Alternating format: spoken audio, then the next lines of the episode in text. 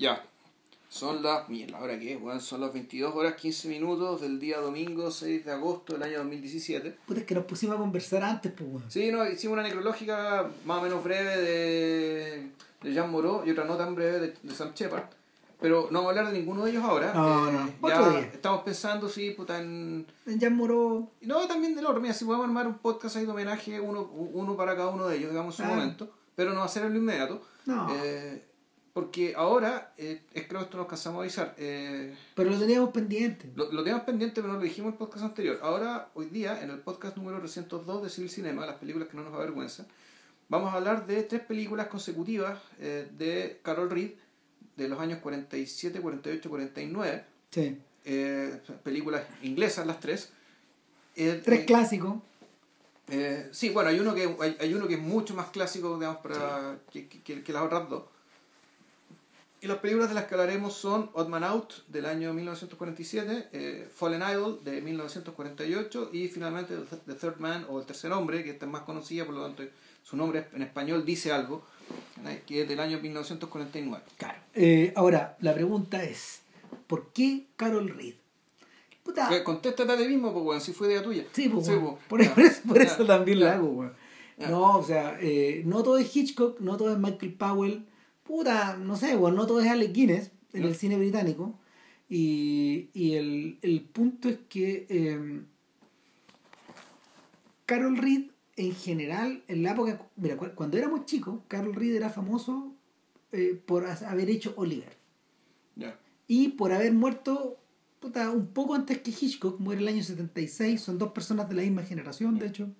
Él también había hecho La agonía de Éxtasis, que es una película que se daba mucho cuando éramos Eh, chicos. Exactamente, y eh, incluso él había hecho Outcast of the Island, que yo alguna vez como que la pillé por la tele, Ah, no, esa bueno, sí. había intentado, o sea, había, había, forma, había sido la primera elección para, para, para dirigir El Motín del Bounty, Ya.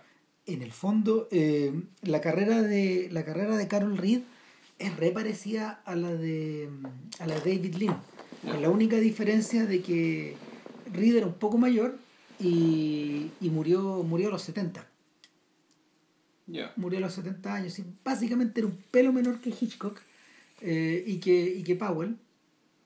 Y, y tal como a ver tú él tuvo la oportunidad de él tuvo la oportunidad de ir creciendo eh, con el cine británico de la segunda posguerra que ayudó a muchísima gente pues, o sea desde a los mencionados o a otros a- o, o un, a un cúmulo de actores más o menos grandes desde Lawrence Oliver y Ralph Richardson a John Gilwood a, eh, a- mismo Guinness. al mismo Alec Guinness a um, John Mills a Richard Attenborough etcétera entonces eh, Richard Attenborough, el, el viejito de Jurassic Park. Claro, claro. no- no que, que le hizo una transición a lo Carol Reed y a lo a lo David Lean. ¿Por qué lo digo? Porque toda esta gente empezó como actor, empezaron como actores.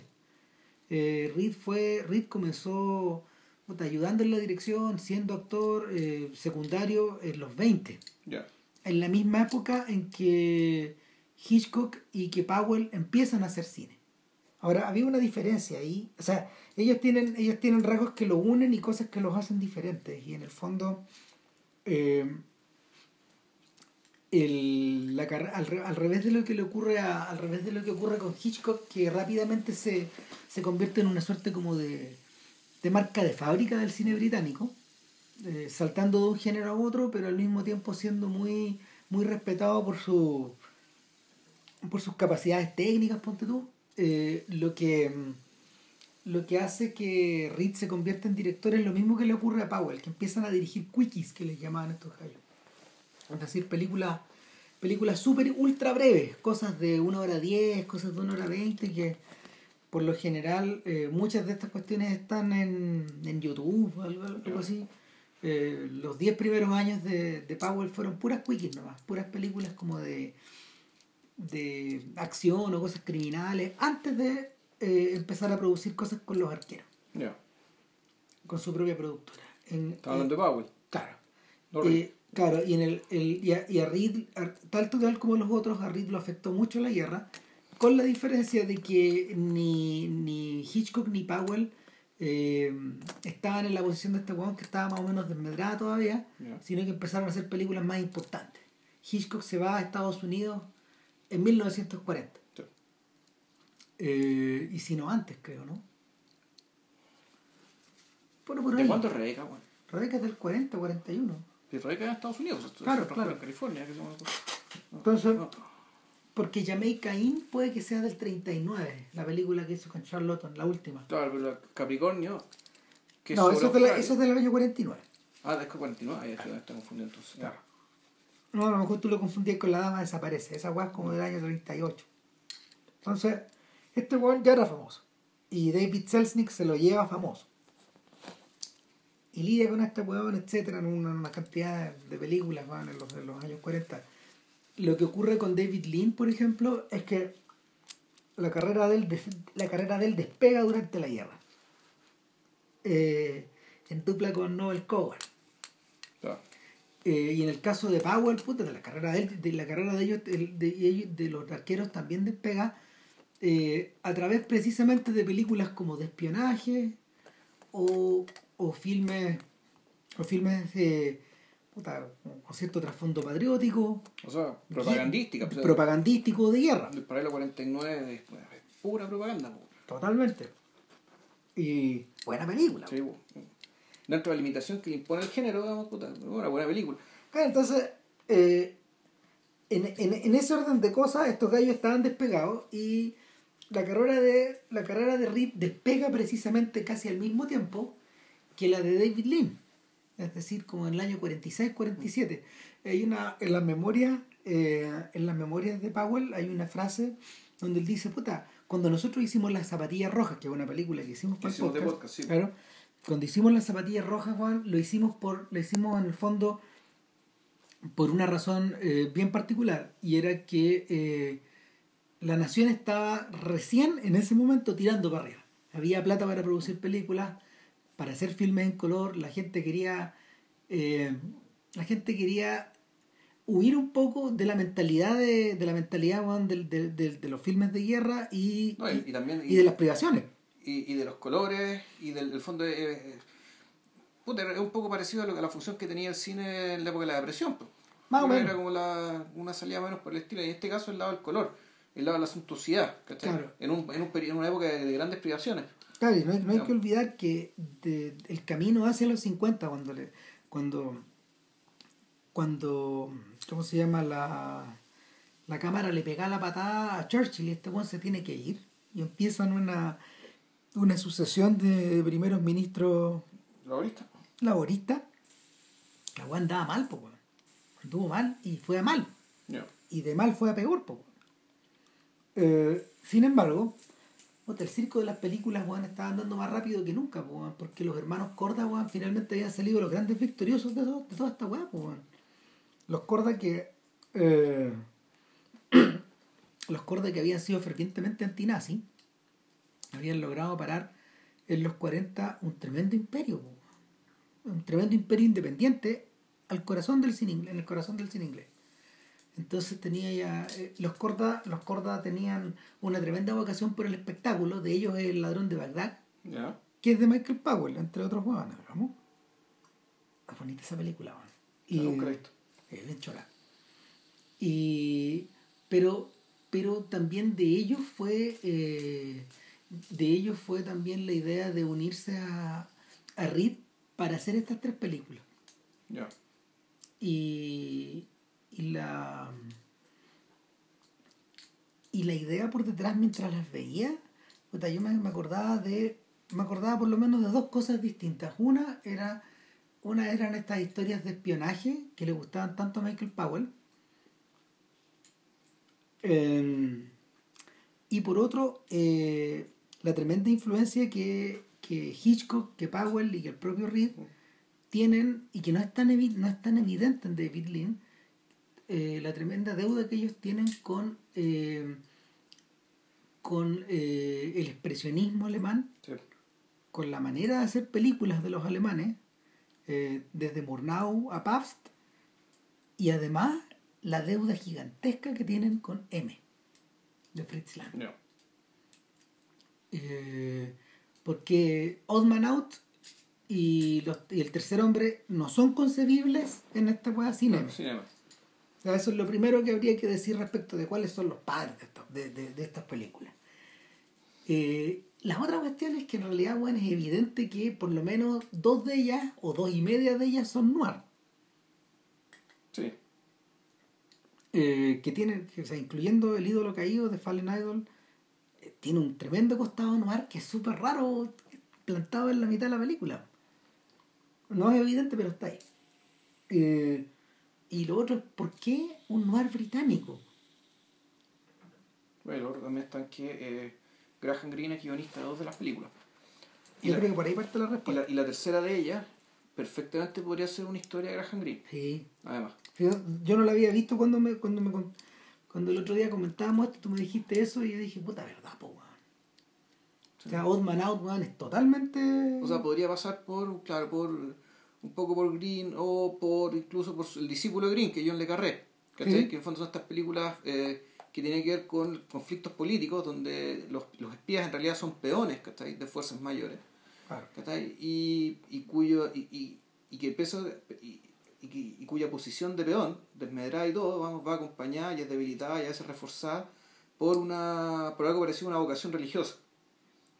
El- que es el- una vocación religiosa, pero claro, hacia, en el caso de John Le Carré, hacia un, un, ideal un ideal que es Gran Bretaña. O sea, que el Reino Unido y la Gran Bretaña es una especie de ideal que está eh, menesteroso, débil, frágil, ¿cachai? poco creíble incluso, y sin embargo los personajes de, de los personajes de Le Carré lo sacrifican todo por, por- eso. O sea, sacrifican a veces sacrifican familia, a veces sacrifican bienestar, a veces sacrifican su propia humanidad, aquellas mejores partes de su propio carácter que te lo sacrifican en aras de eso. Claro, lo fascinante ahí es contemplar que en el fondo el- algo que has visto desde lejos como heroísmo, en realidad bueno, cuando lo veis, cuando lo ves bajo la lupa del Le Carré, en realidad no, no es tan así. O sea, es heroísmo, pero de otro lado. o más que heroísmo es, es una abnegación, es martirio. ¿cachai? Una especie de un- Claro. eh, es, es más bien cercano a la, a, a la mirada religiosa de la santidad, digamos, ¿cachai? por el hecho de, claro, de que estáis sacrificando lo mejor de ti, digamos, Claro. en, en, en aras de algo que es, es sumamente incierto y dudoso. Si ustedes vieron el río Kwai, ese es el tema del puente sobre el río Kwai. No, claro, y, y, y- y, bueno, cuando hagamos el podcast de, la, de las series de la BBC de Le Carré, hasta ahí nos vamos a encontrar con esto. Sí. A encontrar- eh, en algún momento lo vamos a hacer también. Es la expresión más perfecta, eso es el corazón de esa. Claro, que no se tomaron el tiempo ¿cachai? para pasar a la pantalla el qué es lo que pasa con Bob Smiley, ¿cachai? que es como el- uno de los epítomes de los grandes personajes de John Le Carré al respecto. Graham Greene, en realidad, eh, lo de él era un poco distinto, era parecido pero distinto. ¿Por qué? Porque en, en estos personajes, en, en Graham Greene, sí hay una presencia de la religión real. Es decir, el, el, el- la, estos, estos personajes metidos en estas faramayas, metidos en estas intrigas, metidos en esta en, estas grandes si- situaciones que pueden ser al mismo tiempo muy entretenidas, muy glamorosas, pero, también son, pero, pero que al mismo tiempo ponen a estos personajes en, en contacto con la miseria humana, con la estupidez, con la, con la bajeza. Y para que, la, para que la, la historia sea interesante, esto tiene que ser desde tienen que ser personajes con una conciencia moral, una conciencia religiosa elevada, digamos, que lo hace estar en permanente conflicto con la situación en la que se encuentra. Entonces Graham Greene está en Nuestro Hombre en La Habana, bueno, la película de los ¿no? la, la, la de los curas. Está esta otra Ralph Fiennes que era muy buena, amor. ¿Cómo, cómo se llama esta con la, Ah, puta, claro. Que no es Jardinero Fiel, sino que es Ah, una de- esa, esa es de podcast, weón. Uy, ¿cómo se llama esta película tan buena, amor? Es de Neil Jordan. Sí, Sí, es. Oh, The End of the Affair. el, claro, el fin de la aventura. Claro, que es una novela, que es la novela gemela del revés de la rama. Ujú. Bueno, está. Que es gran película, gran adaptación. O sea, tú, tú- uno, uno había leído Green, ¿cachai? Pero tú ves la película y dices, no, este aquí está completo. Ah. No, esto, esto está. el... Me he olvidado, weón. Está una mala película, weón, pero que, que está llena de buenas ideas, que es El Fugitivo, de John Ford. Claro, que esa es, la, ese es el poder y la gloria. Sí. Que es la película de, la, de, la- de los, de los cristeros, las guerras, las guerras cristeras de México. Claro. Mala película, weón, puta. Pero llena de weas increíbles. Pero, pero es raro, porque yo vi esa película, la vi, y dije, puta, película extraña, qué sé yo, y después vi la, leí la novela, bueno, y me acordaba de todo. O sea, no, Oh. no sabía, es que no sabía, como el, el título es distinto, Sí. ¿cachai? Empecé a leer, bueno, esta es la película de Ford que es un poco con Henry Fonda. Eh, Porque icónicamente la película es muy poderosa. Hay que decir. El... Es divertido que tengamos que empezar, weón, o sea, a- a- a- o sea, con, con toda esta introducción de Green, hay, hay- hay que empezar con una película que en realidad donde este weón no tiene mucho que ver, pues, weón. O sea, Green no escribió el guion, No, no, no tiene ninguna no, no tiene ninguna participación en la película. Pero sin embargo, puta, el espíritu está ahí. Bueno. Es un espíritu parecido. Eh, con Reed también pasa otra, otra cosa. Este trío de películas fue muy celebrado en su época. A Hitchcock, de hecho, le causó weón, puta, cierta envidia, Ya. porque a este weón le fue muy bien. Muy bien. El tercer hombre fue un éxito mundial. Sí, dejó la caga, claro. Entonces, este otro weón que estaba weón, metido weón, en una fase media complicada de su carrera antes de hacer Strangers on a Train, Ya. que es del 51, ah, fue un golpe, weón, fue un peso, weón, porque también, weón, pudo, no sé, weón, David Selznick, weón, produjo El ídolo caído.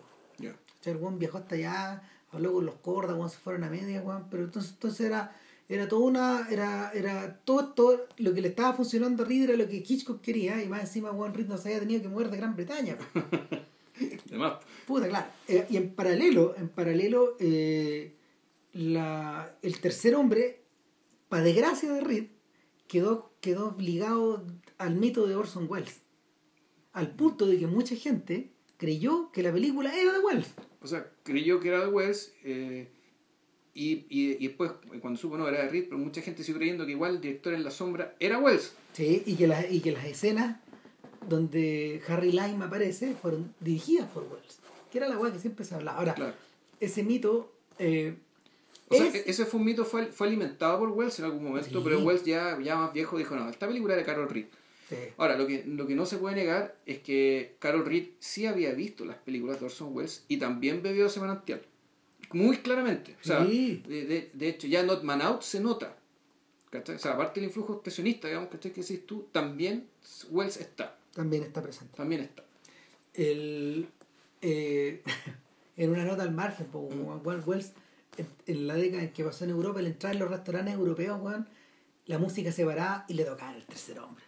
Hasta que el buen dijo, por favor, corta. Basta. O sea, que había un músico que tocaba la mandolina y.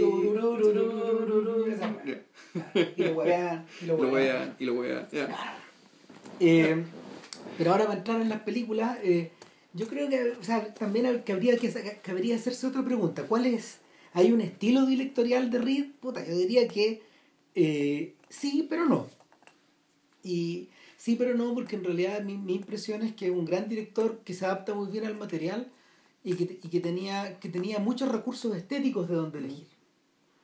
O sea, y eso se nota sobre todo en lo tremendamente increíble que, que es Odd Man Out. Para mí fue un golpe, Ya. porque porque nada, es una película que empieza de género, weón, y tú decías, ah, pues aquí yo he visto un montón de estas, después tú te acordás, weón, de, de, de otros filmes importantes que son parecidos, ya vamos a llegar a eso, pero después la weón empieza a estirarse, weón, y a estirarse, y a crecer pa' adent- hacia adentro, y tú decís, ¿dónde va a parar esta weá, pues, weón? ¿Tú crees que es hacia adentro crees hacia afuera?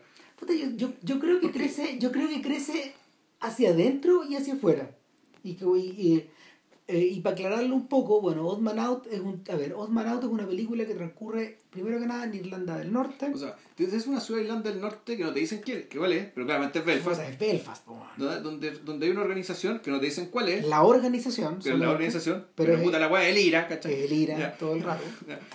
Y, y el, y lo, lo tercero, weón, es que el IRA en estos momentos en que empieza la película, eh, el IRA está entre la espada y la pared, weón, está empezando ya a... Se está cerrando el seco. No, Si No, se, se está cerrando el cerco y estos weones están empezando weón, a financiar la, la organización con, con asalto. asalto. Sí. O sea, yo, yo de hecho me acordé me acordé de algunos episodios del, del, de los 80 Sí, pues aquí, pues, y de los los 90, octavos- en los octavos soltaban bancos para financiar la operación. tal cual Sí, y era, eh, ocupaban la misma lógica ¿no? Sí. Entonces el eh, eh, en esa en esa en esa estructura donde donde Reed empieza contando una historia muy irlandesa y al principio vemos Claro, claro, primero, claro, una tremenda toma desde un, desde un avión un helicóptero. claro un avión un Un avión. Un avión, mucha altura. Una ciudad, te muestra la ciudad de arriba. Y la cámara empieza a bajar, a bajar, a bajar, digamos, y también, o sea, eh, incluso, y, y- y dado el talante que tiene la película después, tú decís, bueno, aquí el, que, aquí el narrador, que está, hay un narrador que habla, y, y- hay una cámara que mira, pero esa cámara que mira puede ser perfectamente Puta, la cámara del altísimo, ¿cachai? El ojo del altísimo, el, el ser supremo que todo lo ve, weón. ¿Cachai? Eh, y que, puta, claro, te muestra esta ciudad, una ciudad aparentemente muy pacífica, donde una ciudad cualquiera como cualquier otra, que bueno, es Belfast. Y claro, puta, la, la, la cámara empieza a bajar, a bajar, llega a una plaza y nos encontramos, y llegamos a una, a una plaza al lado de una iglesia y empieza con una puta típica escena de película de. Donde gente, donde, donde gente camina, se hace señas entre sí, ¿cachai? Puta, claves, códigos, bueno, ¿cachai? La clandestinidad. Llegamos al interior de una casa y estos jugadores están reunidos finalmente weón, dando las últimas instrucciones antes de ir a robar. Antes, antes de dar el golpe, ¿cachai? Donde está James Mason, que Johnny McCarthy, el personaje, el líder de, que es el líder de, de, de esta célula de la organización, que acaba de salir de la cárcel. Se acaba de escapar. Se acaba de escapar, perdón. Y que y sus compañeros de célula lo, lo, quieren mucho, lo respetan mucho. Él es el líder, lo reconocen como tal, pero tienen dudas respecto de si está en condiciones, dado el periodo que pasó en la cárcel, de, de, dirigir, de, de dirigir el golpe de una manera más o menos cabal. Cada Johnny está medio cagado porque en el fondo, después de arrancarse de la cárcel, ha estado viviendo escondido seis meses. Claro. Y no ha salido a la calle.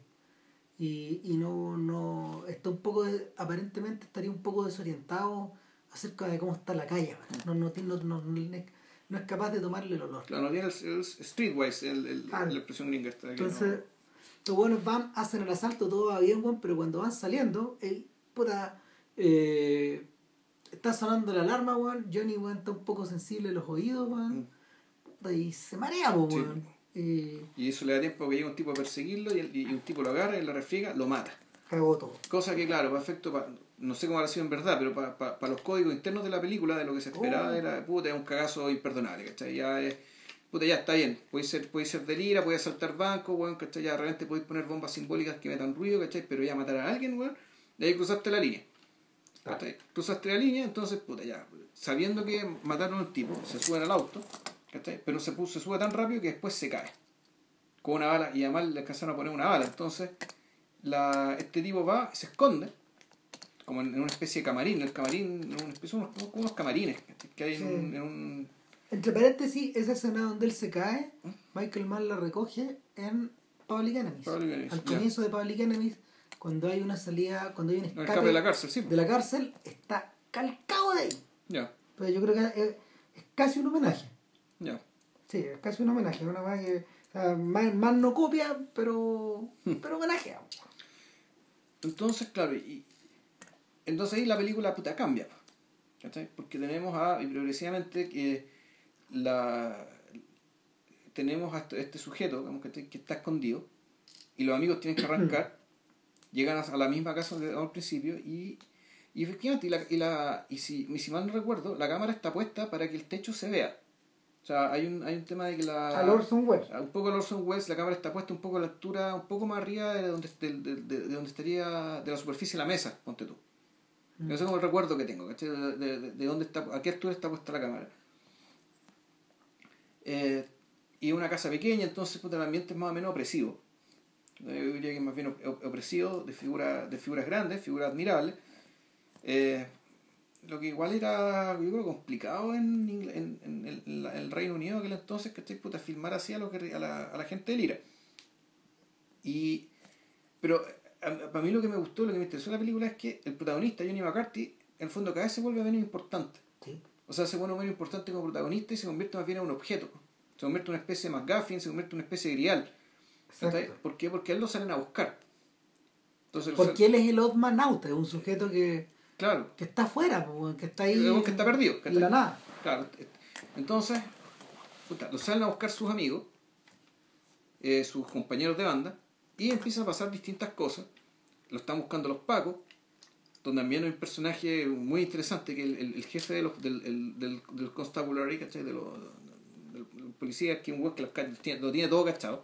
El weón que de hecho se repite como otro constable en la siguiente película. Ya, así, Sí, el único actor que se repite en, en- en una de las películas. Ya. Y, y claro, entonces la, la película empieza a girar en torno a este protagonista que es la estrella, que es James Mason, pero que en el fondo estaba reducido a su, básicamente a un, reducido a un carácter un poco de objeto. Y por lo tanto toda la búsqueda que se produce de él de parte de los policías, de parte de sus compañeros, Después, cuando él tiene que salir y empieza a recorrer la ciudad sangrando, digamos, pero en un estado tan calamitoso que en el fondo no, él no puede él, él no puede tener ninguna acción. Entonces aquí lo que empieza a pasar es que, es, que la película en realidad lo que, lo que quiere reproducir es un poco el fresco de cómo reaccionan las personas normales que tienen que estar en contacto con, con esta guerra. Porque aquí lo que está ocurriendo es una guerra, una guerra, una guerra larvada, una guerra, una guerra que está bajo la superficie. Entonces el personaje de James Mason y, y, todo lo que generó a partir de ese asalto frustrado lo que hace es que esta guerra sale a la superficie. ¿Ya?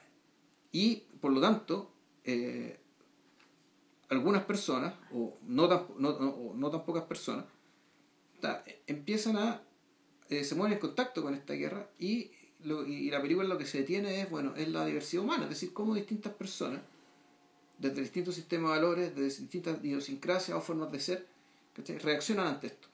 Eh, la película en ese punto resuelve el problema que, que debilita y echa abajo la premisa de Informer de John Ford.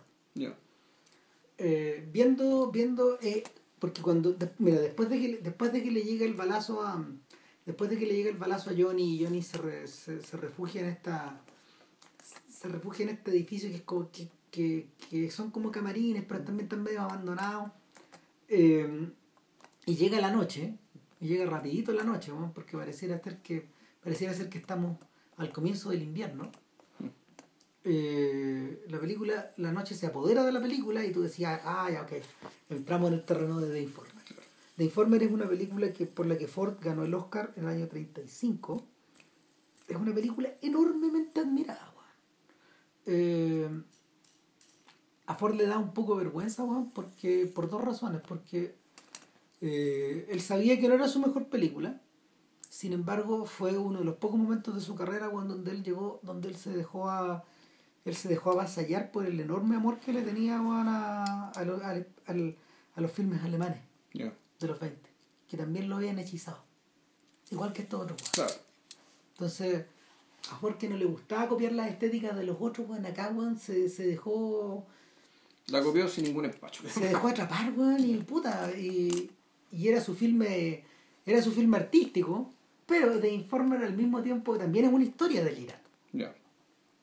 Eh, en The Informer, Victor McLachlan, eh, un amigo Ford, eh, gran actor.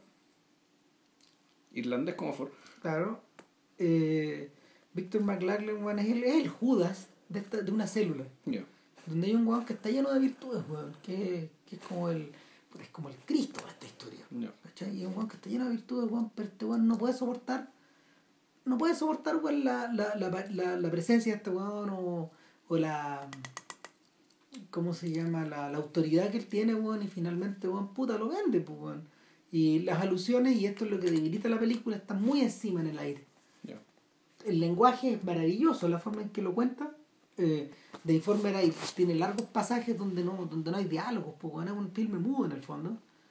Eh, y, y, de, y y, claro, es, la historia de esta traición, eh, de una traición que se va alargando durante toda la película y que, y que, y que, cae como masa después. Pero eh, el, otro problema que Ford tuvo con la película es que emocionalmente él estaba muy cerca. Porque él era hijo de, eh, de una familia muy pobre. sí, pues él fue hijo de una, de una familia muy pobre de inmigrantes, Juan para no morir de hambre eh, y, que dejó lazos dejó lazos en Irlanda que estaban ligados al IRA y que estaban ligados como a la resistencia. Y varios varios directores de Hollywood o varios artistas de esa época pasaban plata pasaban plata bajo cuerda y no tan bajo cuerda. Y, y claro en el fondo este weón este de alguna manera se sintió en la obligación moral de hacer esta weá pues eso es lo que siempre decían, puta, estamos bombardeando Irak porque financia el terrorismo. Ah, entonces por eso nos, Inglaterra debería bombardear Boston, Power. Puta, claro. Entonces, el. Entonces, ¿cómo se llama? Puta, eh, es evidente que en Oddman Out hay un homenaje a eso. Cuando empiezan a circular las personas por la calle. Porque tú decías, ah, puta, acá con Johnny, tal como tú decías, Johnny Wan queda un poco anclado hasta, hasta, hasta, hasta esta movilidad como limitada que él tiene Claro. y los otros empiezan a ser importantes. todo se empieza a mover y se empieza a mover puta, en, en, en una ciudad, en, un, en una Belfast, ¿cachai? que está puta filmada con todo el expresionismo posible, es decir, con para que quede muy claro ¿cachai? que que, que, te, puta, que te quede muy claro que la, no, eh, que la noche es la, es la noche de un país en guerra, de una ciudad en guerra. Entonces, es, es- una noche donde donde básicamente donde te están cazando Ah, donde parece que no hubiera guerra, pero hay. y, y donde te estás casando y donde estás, donde estás solo. Y están todos involucrados, bueno, o sea, no, nadie se salva acá, está... eh, in- o sea, hay un momento, o sea, dependiendo, dependiendo de las figuras con las por- con donde Johnny se detiene, Johnny se detiene en todos lados, pues, Johnny en algún momento, a ver, en algún momento están los, primero aparecen tres de sus compañeros que van a buscarlos en la noche. Entre ellos un jovencísimo Cyril Cusack. Ah, puta, ¿Lo reconociste, no? sí, muy joven. Puta, muy, muy, muy joven. Y está igual, ¿eh? Igual. El mismo, el mismo Uno rostro. no lo conoce de viejo, pues. Cyril Cusack, claro, uno, uno conoce por la por Saco de Macetti, ¿cachai? Por algunas películas más. Eh, pero claro, pero está igual. O sea, un señor que envejeció muy bien. Sí. Eh, Era, era, la misma persona, ¿cachai? Siempre fue como la, la, Y- era los mismos rasgos, la misma persona, la misma contextura. Claro, y estos buenos, estos buenos caen, pre- caen, caen en las garras, weón, de una, de, un- de una, mm, De una fondo, de una delatora. no, y, y, y esta, esta delatora, en el fondo, lo que ella está haciendo es proteger su negocio, porque Sí. ella tiene una casa de prostitución. Tiene un prostíbulo. Entonces- un prostíbulo y casa de apuestas. Claro. No vamos a explicar los pormenores, Claro. pero ellos caen ahí. Salvo uno, que de hecho, Que él decide, no, yo mejor me voy y... yo no entro a esta Yo gua- entro a esta No, y él dice, yo no entro, yo no entro a esta casa porque por razones religiosas no Claro. entro a esta casa. No, ni cagando entro acá, no me vean, chau. Y Y eso lo salva. Claro. Ese, ese es uno, esa es una, una de las historias. La otra es que, bueno, en algún momento eh, al, al camarín hay un, llega una niña que está Claro. jugando, una niña pequeña. con una pelota, que eso, eso es M. Sí. Pues la pelota la que va siguiendo la... Es por M, eso de pues. M, claro. Claro. Y luego una pareja. Una pareja de pololos que van a, van a consumar su amor, weón. Pero ella no quiere, él sí, y como que, y como que Johnny está ahí En el fondo la salva la campana y la campana es Johnny. y. Ya. Claro. No, y, y, y por otro lado, Johnny está mirando esto y, y en el fondo es la vida, pues. es- hay un mar de distancia de. Sí, claro, es esto que se, hace, se ha hablado tanto, ¿no? En el fondo, el- de cómo la, la gente, cómo, cómo el personaje, las personas que viven en la clandestinidad, eh, la pérdida que tienen, ¿cachai? Del vínculo con la realidad, ¿cachai? Y con la, y con, y con la vida normal, que podríamos llamar, de decir, puta, Es gigantesca. bueno, es, es gigantesca, es muchas veces irreparable, y es algo, muy, es algo realmente muy trágico, y es algo que aquí en Chile también pasó, digamos, y sigue, y, y sigue pasando, ¿cachai? de la historia de esta gente, de, de estas personas que puta, que pelearon contra la dictadura y que sin embargo llegó un momento que nunca, nunca se pudieron reinsertar.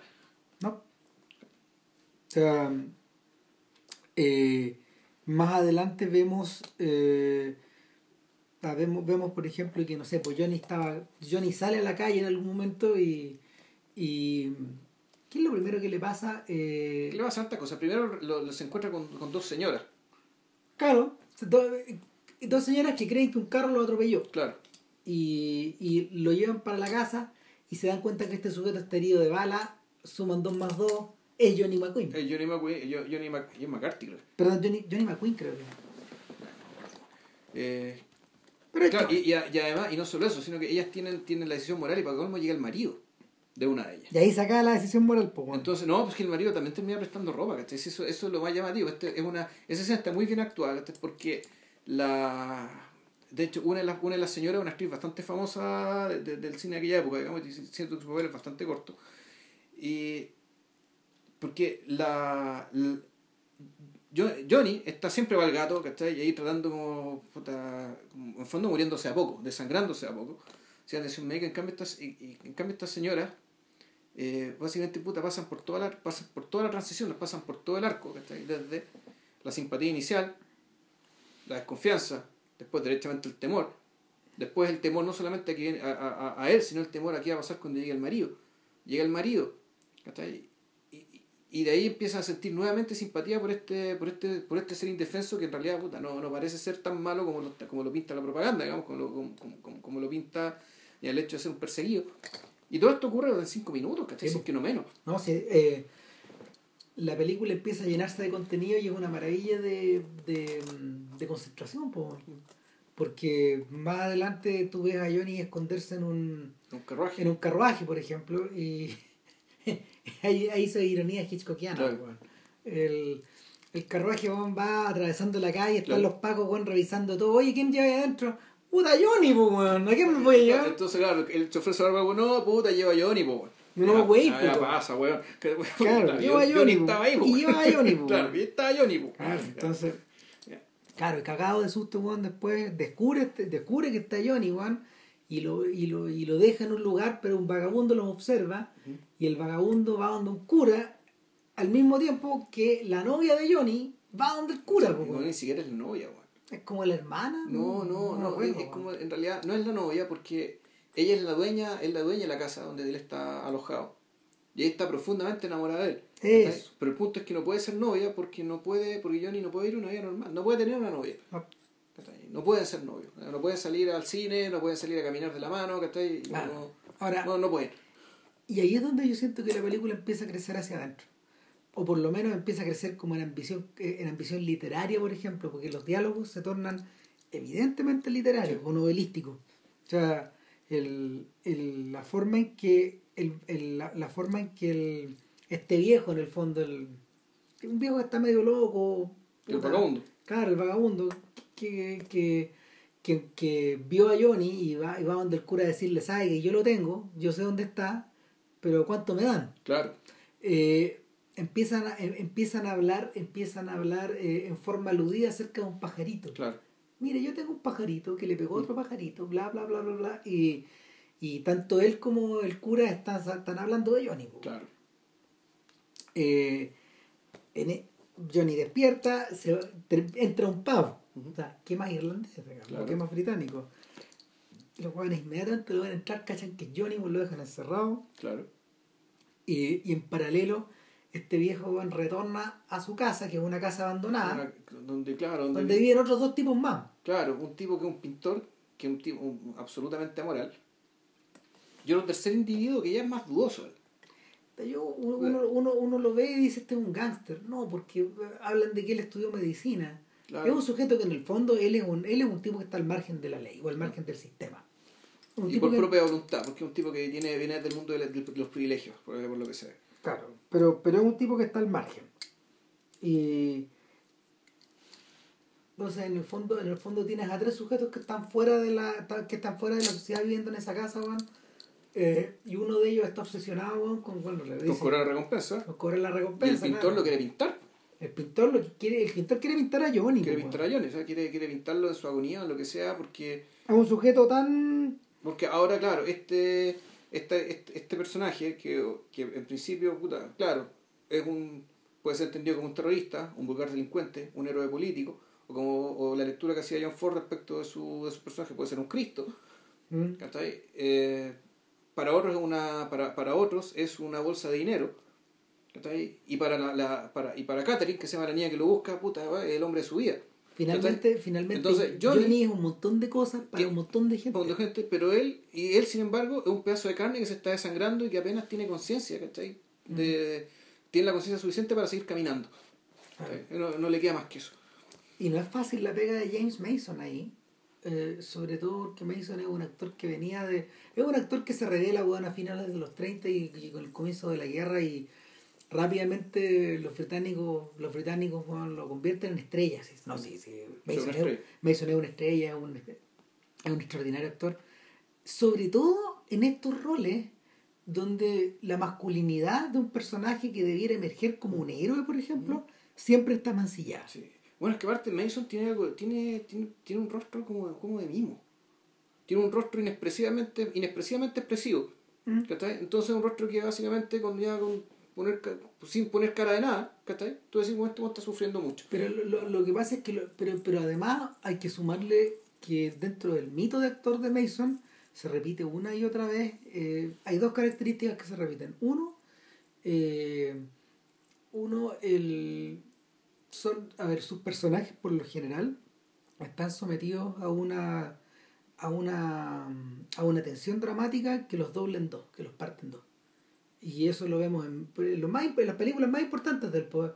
Eso está presente eh, en, ¿cómo se llama? Está, eso está presente en Lolita, de hecho. Ya, Humber Humber. Puta.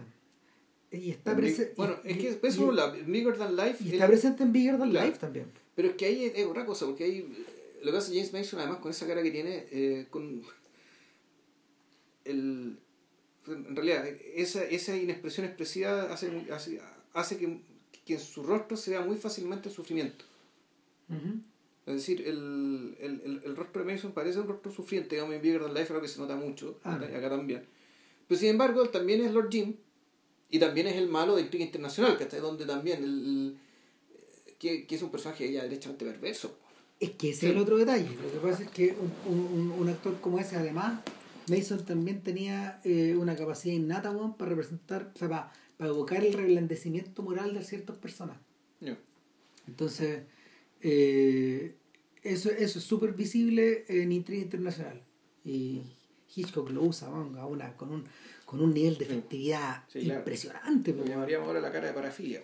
Puta, claro, atroz. Y eso también está presente en un costado de Humber Humber, está agregado. Sí, sí es que son las dos. Hammer, Hammer, Hammer, Hammer, yo creo que es su personaje más importante porque es, está, eh, es básicamente un pervertido. Sí. Es un pedófilo, digamos, que, que sufre por su propia condición de pedófilo, digamos, pero al mismo tiempo no solo sufre, sino que además es. Eh, y, y, y, claro, bueno, la misma rama te dice que es un tipo que además está subyugado. Sí. Es un tipo que básicamente renunció a su voluntad. Eh, ¿Qué es lo que mueve al personaje de Bigger Than Life, por ejemplo? Mm. Ahora, no sé, Mason también tiene, tiene otros roles más tradicionales, como, como The Grey Fox, el, eh, Rommel. Ya. Él interpreta a Rommel, No, ese es uno de sus clásicos. Pero es, y, es, un rol es un rol que cae dentro ya como de la de, de, de lo que cabría esperar de estos roles de, de estos papeles de estos, de estos, de estos filmes como de Hollywood en el fondo hecho para estrellas claro claro entonces también está eso bueno y además no sé pues hay otros papeles hay, otro, hay, otro, hay, otro, hay otros papeles secundarios hechos de más de viejo que, que, que en el fondo son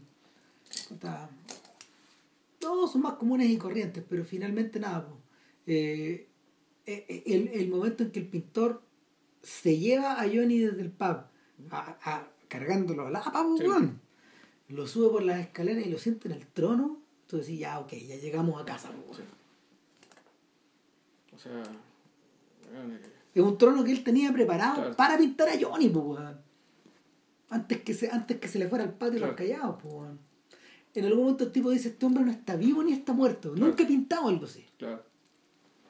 es, como el, es como que, es como cuando pusieron al, al, al mío Cid muerto arriba del caballo para que pelee la batalla. Claro. Ya... ¿Qué más cabe decir, pues? No, claro, y, y el final, el final que yo creo yo, yo creo que es bastante sorpresivo no vamos a decir cuál es el final, pero un final increíblemente dramático y creo que le hace mucha justicia a la película. Le hace mucha justicia a Johnny, le hace mucha justicia a las otras personas que participaron en este final. Eh, Qué gran película, man. Y que y que también le, hace, también le hace, le hace justicia al conflicto, que y a cierto estado de ánimo que que eh, muy propio del mar, respecto de cómo, cómo es el lugar en el que estamos, y que, que si es que este es un lugar donde, donde uno no está en mejor compañía, eh, está en mejor compañía los muertos que los vivos. Mm. O que este un... Oye, esa es la, de hecho, esa es la pregunta Juan, que convierte a, al tercer hombre en un filme del canon. En último término. Es que, bueno, es que el tercer hombre, yo creo que detrás de lo que se ve hay otra cosa.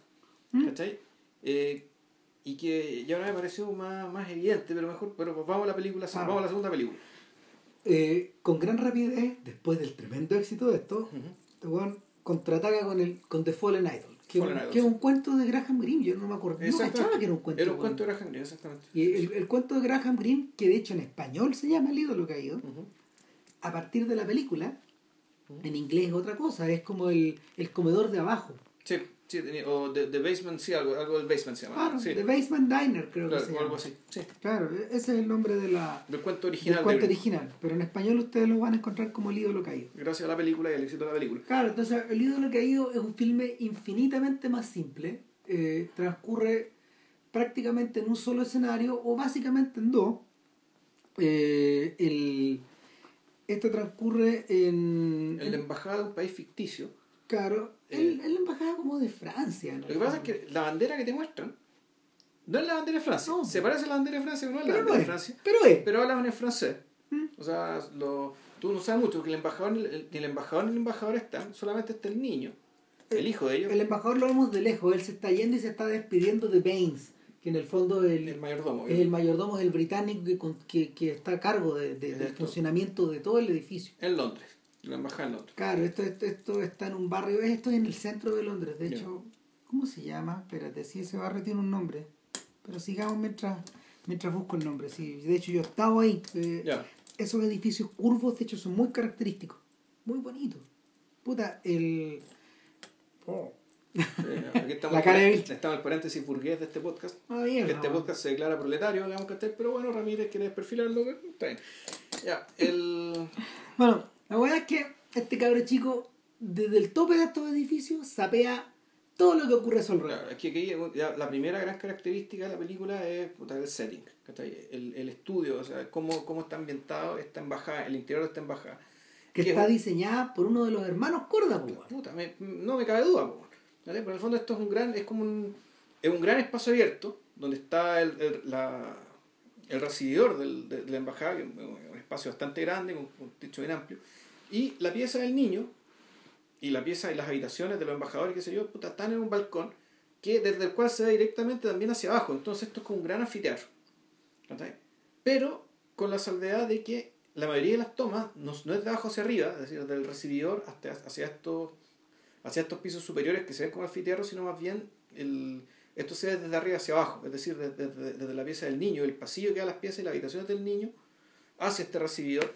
Y después viene otro mundo, el, el, el, después viene una especie de otro lugar más, que el, el, base- el basement dinner, digamos, el comedor del, el comedor del, del sótano, que es donde eh, vivía, vi- donde vivía entre comillas la servidumbre del, o trabajaba la servidumbre de esta embajada. Y es donde Baines pasa weón, el resto de la tarde. Baines y su señora esposa, Mrs. Baines, que está ahí, puta, son los que básicamente gobiernan la casa.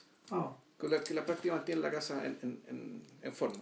Eh, ahora, ocurre que el niño tiene una complicidad con Baines. Sí. En el fondo es como su papá. Es con su papá. pues. O sea, salen juntos, van y vienen, pero de alguna manera esa complicidad está resentida por la mujer. O sea, y, y es una, una complicidad que tiene que ver con la admiración de Baines, por eso es que el título, al fondo, y el- no, no, no es tan obvio adivinarlo, que uno ya a los 10 minutos dice, ah, la concha de esta película se llama así porque Baines se va a mandar alguna caga. Claro. ¿cachai? Y claro, porque además Baines, para entretener al niño, le cuenta cosas que, no, que puta, resulta que no eran ciertas, como por ejemplo que había matado a gente en África, que había peleado en África, entonces... es lo que los gringos llaman tall tales. Claro. Esas weas que en el fondo son más grandes que la vida, weas, weas. Weas que están. Inventos. in- a ver, invento inocente, porque Baines no es un megalómano que se quiera dar importancia, sino que más bien cuenta cosas para entretener al niño, ¿cachai? Para pasarle, pasarle pasar el tiempo para, Pa' para, una- para gestionar mejor la soledad de este niño. Claro, un niño que está solo y está muy votado. Que es un niño muy privilegiado, con no sé cuántos idiomas, hijo diplomático, pero está solo, ¿cachai? Porque los papás están haciendo lo suyo. Entonces, el, este vacío, porque en el fondo lo, lo que, hay aquí, hay un, el, el- dentro del niño hay un enorme vacío. ¿eh? Y él lo trata de, de- llenarlo con lo que pueda. Y es un vacío que tiene que ver con lo afectivo y también con lo cognitivo. Y ese vacío del niño es lo que, y por eso es tan importante, este niño, este niño es el que desata un caos. O sea, no lo desata ex- exactamente él, pero, pero también sí. Eh, y la película en realidad yo creo que se, se trata de eso. Sí, se trata, se trata de. No se trata de Baines, se trata del niño, siempre es el niño. Siempre es el niño. Sí. O sea, el... repetidamente se ha dicho de que eh, eh, Fallen Idol es una de las grandes películas europeas acerca de la infancia. Entonces los tipos dicen en general que, ¿por dónde lo agarran? Dicen que eh, una de las maneras de mirar esta película es que todos los, todos los, todas las cagadas que en el fondo ocurre- ocurren o, o se producen se generan porque eh, los adultos tratan de manipular para su ventaja eh, la credulidad del niño o las actitudes del niño. Entonces en algún momento, en, en algún momento, bueno, Baines tiene un problema de hecho, Sí. que, que Baines eh, tiene, tiene desde hace varios meses una, una, una historia de amor pa, ca- pa callado con una de las chiquillas que trabaja ahí, Que trabaja en la embajada. claro, que, que es Michelle Morgan, Michelle que, Morgan, que es una actriz francesa muy conocida de la, de la posguerra.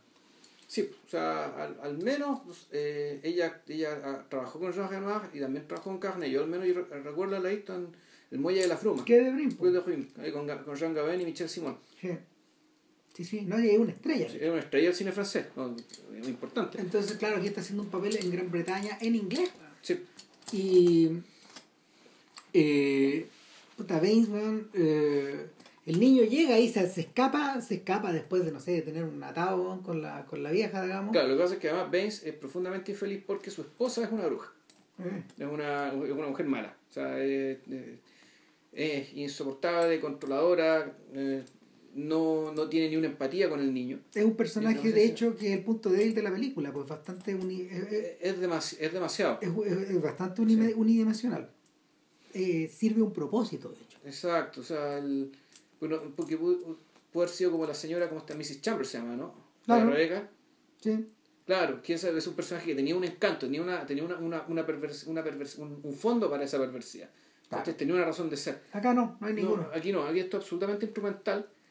¿Cachai? Para, eh, para que, para, junto con, el, junto con la, el, el- lo- lo- los vacíos digamos, eh, afectivos y, y, y cognitivos del niño, puta, de, desatar el caos. El niño llega buscando a Baines, weón, Lo, puta, lo sigue. llega y llega a un café, weón, y, y entra al café, y, puta, y ahí está Baines con esta niña que él no conoce, Claro, porque es una, es una funcionaria más o menos menor, ¿no? claro. pero- Entonces, ahí empiezan las mentiras, claro. porque Baines le dice, eh, No, mi sobrina. Baines le dice que es mi sobrina, Claro. Baines le dice que ella tiene un problema porque un amigo de ella eh, tiene, una, ti- tiene una gran dificultad.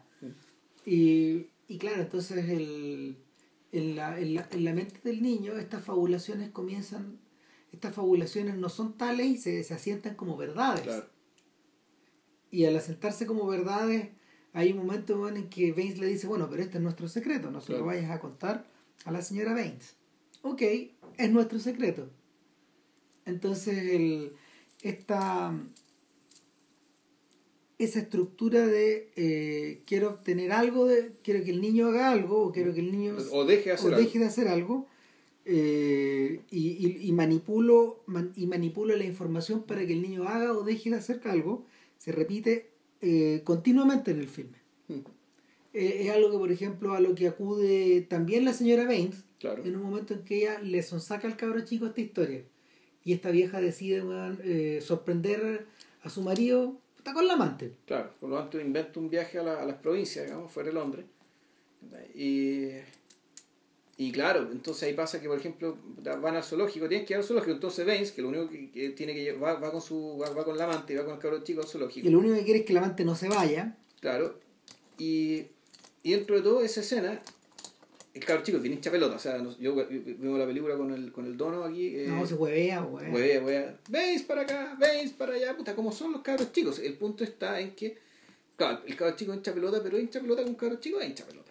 Eh, cabro- eh, la, la, recrea- o sea, la, la- la creación del personaje del niño sí. está muy bien armado. sí. Sí, sí. O sea, es creíble, es creíble en el sentido de que eh, en las películas en general a los niños les dan a- les dan atributos superiores, ¿cachai? intelectuales y morales, ¿cachai? porque puta, los niños no los niños no pueden ser malos, los niños o son víctimas o son héroes.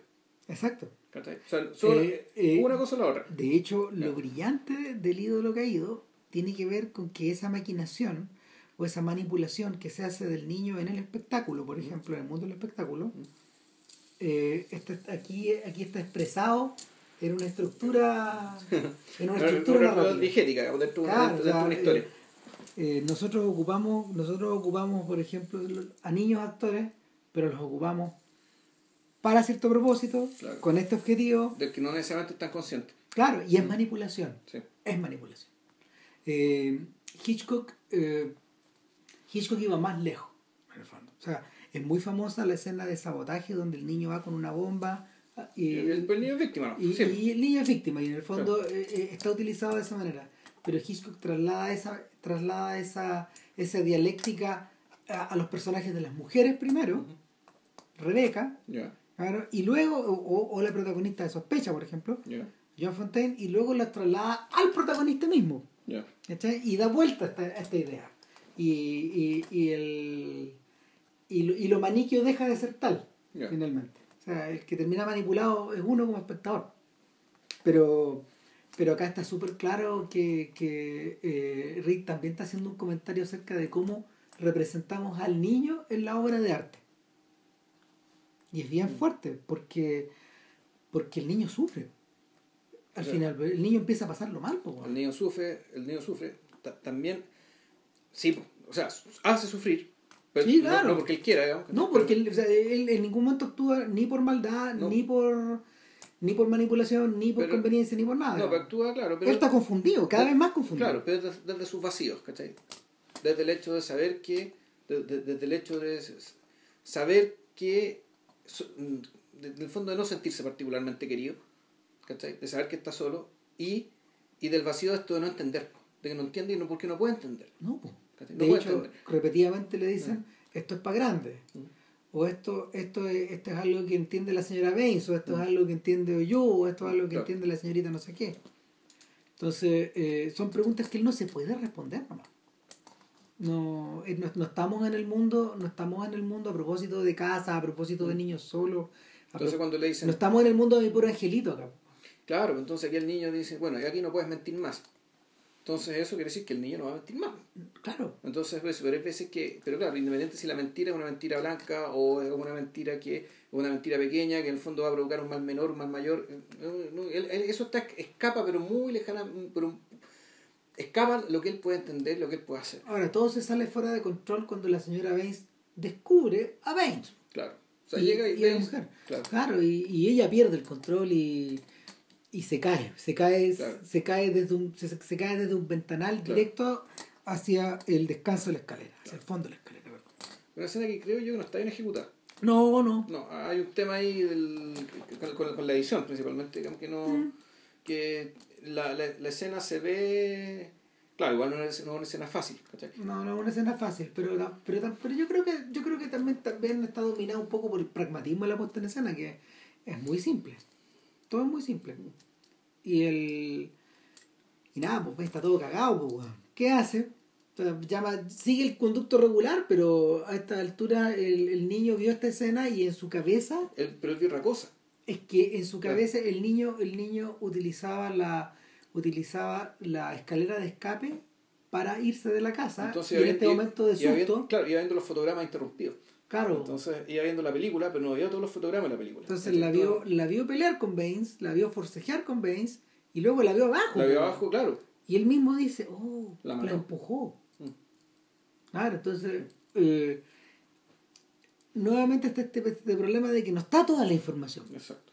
claro y O sea, nosotros siempre la tenemos. Sí, pero el niño no, pues, entonces el niño sale corriendo y puta y En shock. En shock y vagando por las calles lo encuentra un policía, se lo llevan a una claro, y comisaría. esta- Y escenas caminando por la calle, claro, decís, vol- vol- volvemos. Esto de nuevo, ¿cachai? Otra vez O- otra es vez. el noir, po. Otra vez, digamos, la lógica, la, la estética noir.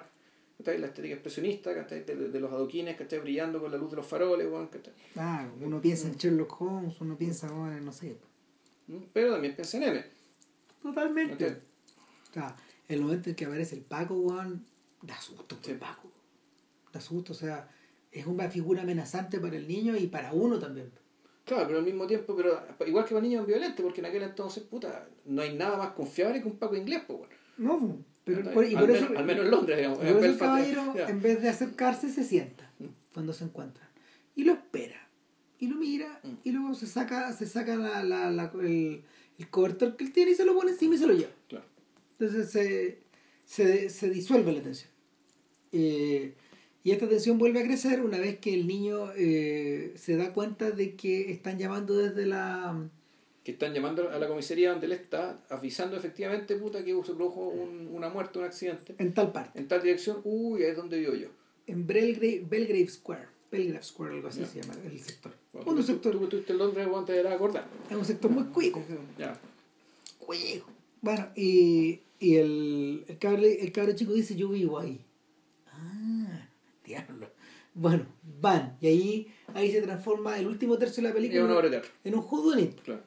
¿En quién lo hizo? ¿En quién lo hizo? Ah, entonces... Una gata Christie, bueno, ¿cachai? Pero bueno, con lógica ahora de teatro porque está todo esto dentro de un, puro espacio. Claro. Es un puro escenario. Y ahí, ahí, empieza en realidad el verdad, o sea, ahí se... Ahí, se... ahí empieza a escapar el cabrón chico, ¿cachai? No, ahí, la cuestión realmente el pobre niño, entre que lo queréis matar, ¿cachai? Porque, puta, porque claro, él con sus vacíos puede mandar, puede condenar a un inocente, ¿cachai? Porque nosotros sabemos que Vence es inocente. Entonces aquí el suspenso está ahí. O sea, el suspenso está en que nosotros sabemos que la bomba, en este caso la bomba es el niño. Y, y, el, y el niño, digamos, entonces, ¿va a explotar o no va a explotar esta bomba? Eh. Entonces, en ese sentido, puta, sí funciona como una película de Hitchcock. Sí, funciona, a pesar de que es más tosca en ese sentido, porque desde el principio queda claro cuál va a ser la tabla de salvación de Baines. Eh, sí, pero no. Puta, no, es que cuando, cuando este weón filma la. Cuando este weón filma que el. Hay un momento en que la vieja en el fondo. Eh, más temprano, digamos, en este mismo día, se, en el día anterior se ha asomado como por la, por la claraboya para mirar, digamos, y, deja marcada una huella. Y la que no tiene protección. Y deja marcada una huella. Claro. Y dije, ah, ok. Ya. Y en ese momento como que ya, hice la anotación y dije, esto es lo que va a salvar a Reigns. Claro. No sé para qué, digamos, pero ahí está. Sí, pero es que perfectamente, porque el niño estaba ahí.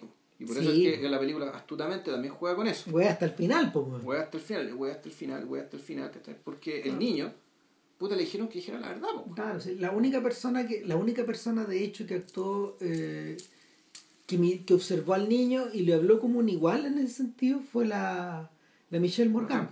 Ella le dice, no tienes para qué seguir mintiendo. No mientas más. El problema es que el niño también lo toma muy a pecho. O sea, lo toma como lo puede tomar con, sus limitaciones y con sus Exactamente, pues, sin, sin lo, lo, lo, lo, lo, lo tomo en blanco y negro en el fondo. Y da, eh, eh, en ese, eh, en ese, en ese punto donde en el fondo el que está eh, para hacer una comparación con Johnny, de hecho, y con Harry Lime, de, del tercer hombre, es el niño el que está al centro de este laberinto de donde no puede salir. Es un laberinto mental no es, un laberinto, al revés de lo que le ocurre a Johnny y al revés de lo que le ocurre a Harry Lime, este no es un laberinto fabricado por él. No. No es un laberinto autofabricado. No es una. No es una. Mm, no es algo que se recetó a sí mismo. No, y no solo eso, sino que tanto Harry Lime como Johnny se, saben las reglas del juego. Sí. Las conocen. O sea, saben por qué están ahí, saben qué va a pasar por haber hecho lo que han hecho.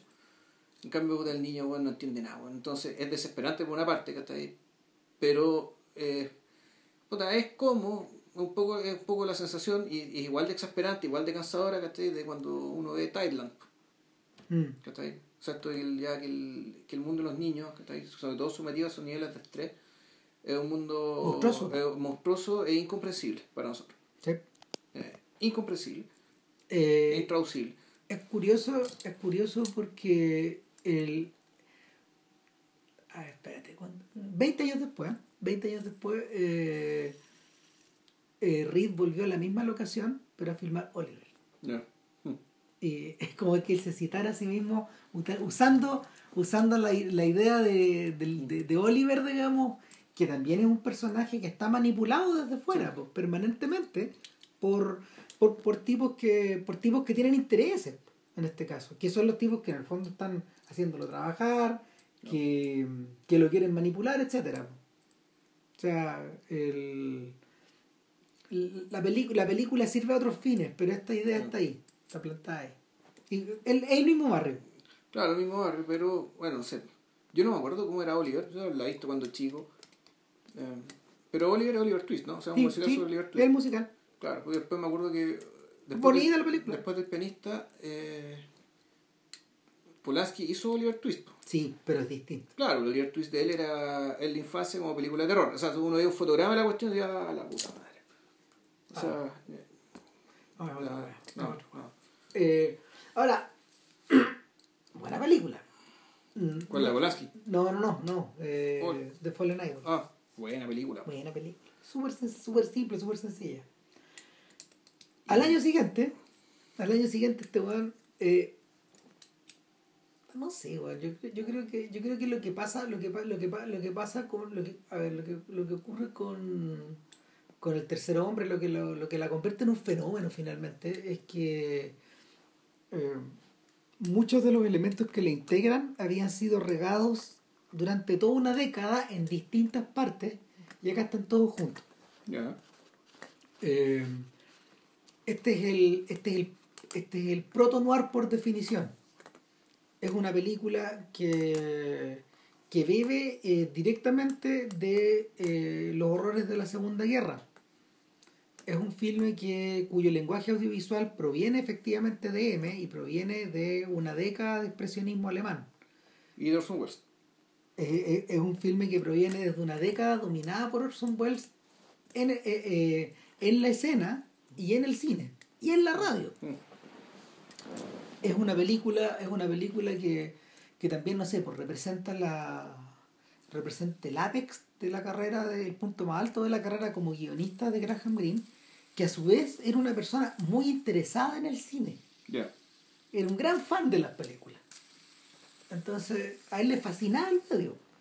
Entonces, el- tanto así que el tercer hombre, la- el libro, puta, Green lo escribió después de la película. Sí, primero, claro. Sí, Sí, sí, es después. No es una novela. Este es un guion. ya. En el fondo, la ironía es que, es que Green escribió la novelización de su propio, Propio- guion. de su po, propio weón. guion. Claro, porque la weá fue demasiado popular. Claro, y lo, lo otro, lo otro es que eh, es un gran filme de espías también. En una época donde los filmes de espías, lo- los, filmes de espías que lo preceden tienen, tienen otro sentido. Este, este es el comienzo de la este es el comienzo de los filmes de la Guerra Fría. Pero sí, pero si la cuestión no tiene que ver con espionaje, tiene que ver con básicamente con la venta de remedios truchos, pues. Sí, pues, pero, pero, pero el- la, la posteridad lo tiene calificado como eso, como el comienzo de, el comienzo de una, el comienzo de un subgénero. O sea, lo que uno podría decir es que más que filmes de espías, lo que hay, ¿cachai? Y, y, y, y, y ese es uno de los, claro, uno, uno de los goles, ¿cachai? De, de haber decidido filmarla en una ciudad derrotada, de la ciudad derrotada, con cuatro zonas ocupadas por cuatro países distintos. Mm. ¿cachai? Ahora, la pregunta, ¿por qué no fue Berlín? porque no se podía. O sea, es, es la misma, la respuesta es que en el fondo Viena, Viena en esta película es Berlín. O, bueno, en realidad, realmente es otra cosa. Berlín está tan destruida, Sí. Que Viena no lo estaba. Y Viena no lo estaba. Y podíais filmar, pues si, si haz la comparación entre Alemania y Año Cero, que está Mm. filmada meses antes, No, no, no hay ni una hueá, pues, no, claro. ¿cachai? Que, que eh, en Berlín se destruyó el 70% del, del, de, la, de la ciudad. Ya. Entonces era infilmable. O sea, a, a menos que tú lo hicieras como un documento al estilo de, de Rossellini. En cambio, en Viena, eh, Viena, había, Viena era ciudad todavía. Sí, no, ahí queda, queda bastante. Pero finalmente es Berlín. Pero, Eh, pero ese- es que es el tema. ¿Es Berlín o más, o más que Berlín? Es una Viena que no es Viena. Es una Viena, eh, es, Sí, una Viena donde ponte tú, la música, ¿cachai? Ponte tú ya la- tú decís, aquello que marca Viena, que hace que Viena sea conocida, recono- recono- recono- conocida, reconocible en cierto sentido, está borrado. ¿eh? Esta es una Viena gitana. Es una Viena, es una Viena, es otra Viena. O sea, hay elementos de, hay elementos puta como de centro europeos, ¿cachai? El, el elemento este puta que hay un rumano dando vueltas, ¿cachai? Que hay gente de distintas nacionalidades, que hay un aristócrata arruinado, ¿cachai? Puta. Que sí, que, que uno podría, uno podría pensar, claro, eh, esto le da cierta entidad que sea bien. Claro, de, mira, de hecho, de hecho, eh, es, es muy buena la idea de referenciar a Berlín, porque en esa misma época, meses antes también, eh, Billy Wilder había vuelto a Alemania, a Berlín, a filmar Falling Affair con Marlene Dietrich. Y no hay gran diferencia en la trama, porque la, la, también es una trama de intriga internacional, también es una trama, es una trama semi-noir, también es una trama eh, que tiene que ver con crimen, un poco con espías, pero al mismo tiempo, en el fondo, el, el tema, el tema de, o sea, cuando Wilder vuelve a Berlín, que era una ciudad donde él vivió, puta, hay otro tema de fondo y es que lo que lo que choquea a Wilder es que puta, ahora todos los hueones salvaron a judíos, pues weón. Ahora todos los alemanes eran buenos, pues weón. ¿Dónde están todos los buenos que hacían Sieg Heil? Esa es la pregunta que él se hace. Esos conchas de su madre. Entonces, el, el... Y después hizo, hizo, le hizo la versión comedia con un 2-3, pues, Claro. que es maravilloso. Claro, entonces él vuelve, él vuelve 12 años después. Y ya está todo cambiado, está girado. ¿Cachai? Y, y claro, ya la, la opción es la comedia Sí, nomás. pues, ya no hay otra que reírte, pues, bueno. Claro, porque ya no, no queda en títere con cabeza. Entonces, el, en cambio, el tercer hombre, el tercer hombre, eh, el, el uso de este espacio, el uso de este espacio se transfigura vía, vía, el, vía el expresionismo, Vio el norte. vía el noir, claro. Entonces, Viena se vuelve plástica acá. No, no- es distinto el caso de Foreign Affair. En Foreign Affair lo que uno ve eh, eh, es un intento como de es un intento, es un intento, ¿cómo se llama? Súper honrado y súper súper frontal de, de contar una historia en Hollywood acerca de esto.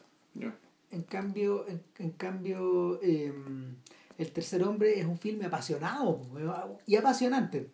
Y, y, y- tiene algo de fantasía por lo mismo. Es que ahí, ahí nos empezamos a meter en realidad de qué se trata el tercer hombre. Eh, el tercer hombre... O sea, ¿Qué es lo que mueve al tercer hombre? O sea, supuestamente uno podría decir, ya, esta es la historia de un amigo que quiere eh, básicamente recuperar la honra de un amigo muerto.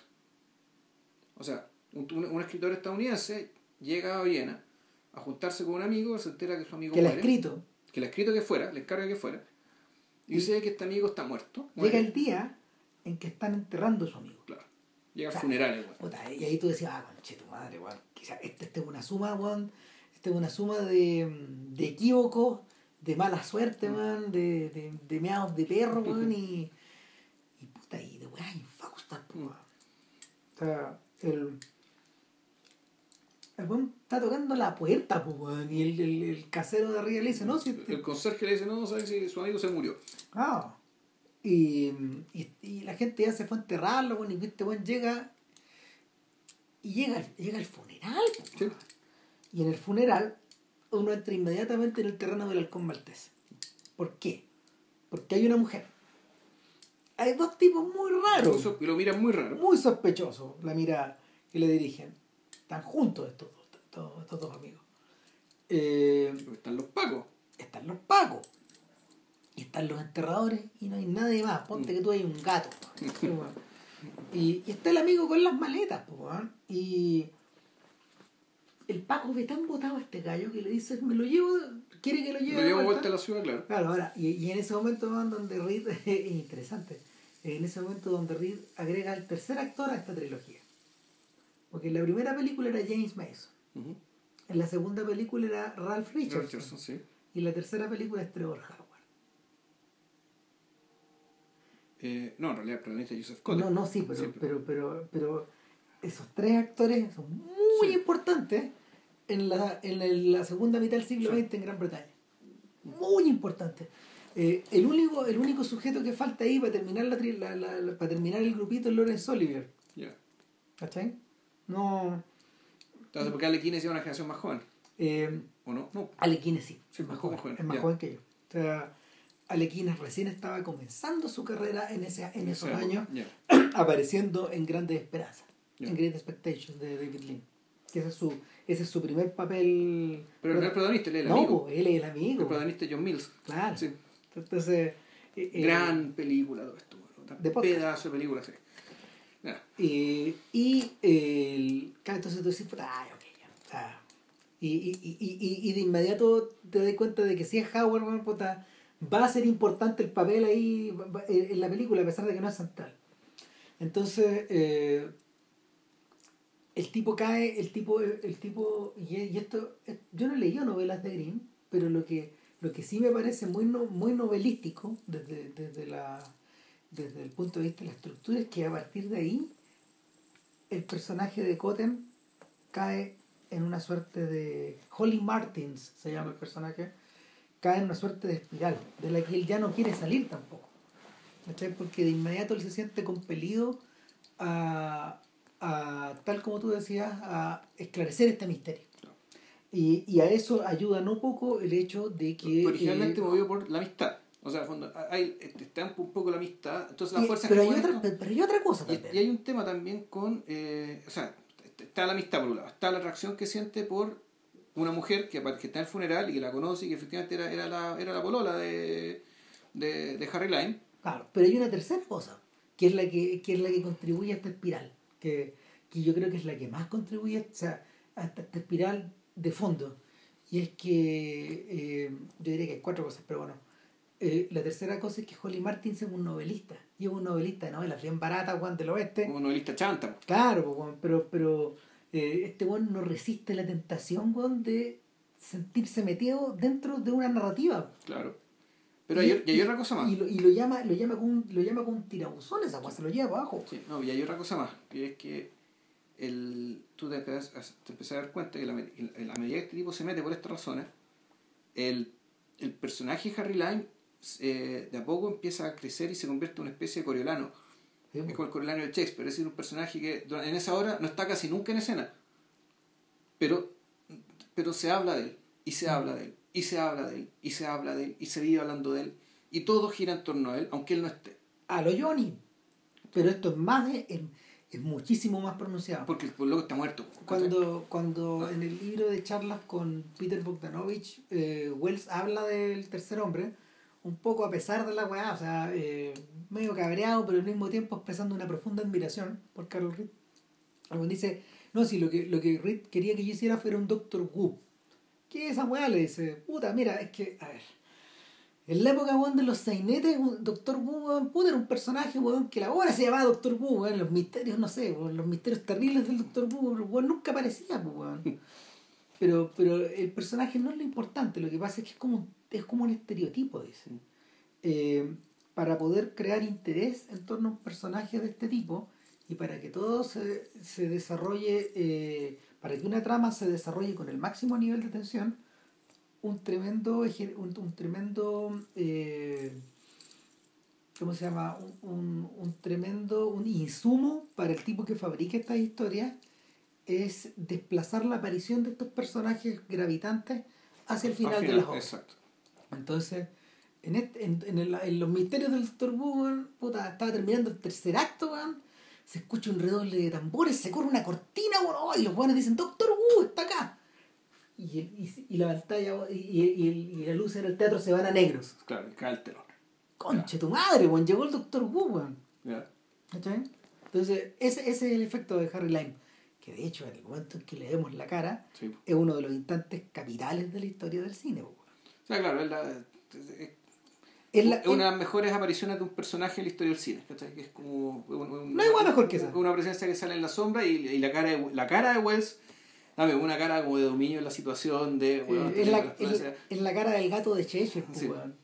Esa es el The Green of the Cat, es la sonrisa del gato, weón. Claro, el- la sonrisa de lo imposible, ¿cachai? De algo imposible que está ante sus ojos y, y sabe del efecto, y muy consciente del efecto que está produciendo, ¿cachai? Entonces, Pura. eh, es entre un poco... eh, eh, no, no es necesariamente malévolo en el sentido que le, le quiera hacer un mal a otro personaje, pero sí es, es como de una gran amenidad. Es un tipo que lo está pasando muy bien como Eh. haciendo- montando, esta, montando esta obra. Puta, eh, eh, yo diría que es diabólico en ese sentido. ¿Cachai? Porque, porque claro, pues, de aquí para adelante, tú sabéis que la weá se precipita, pero por otro lado, que la raja que se precipite, pues.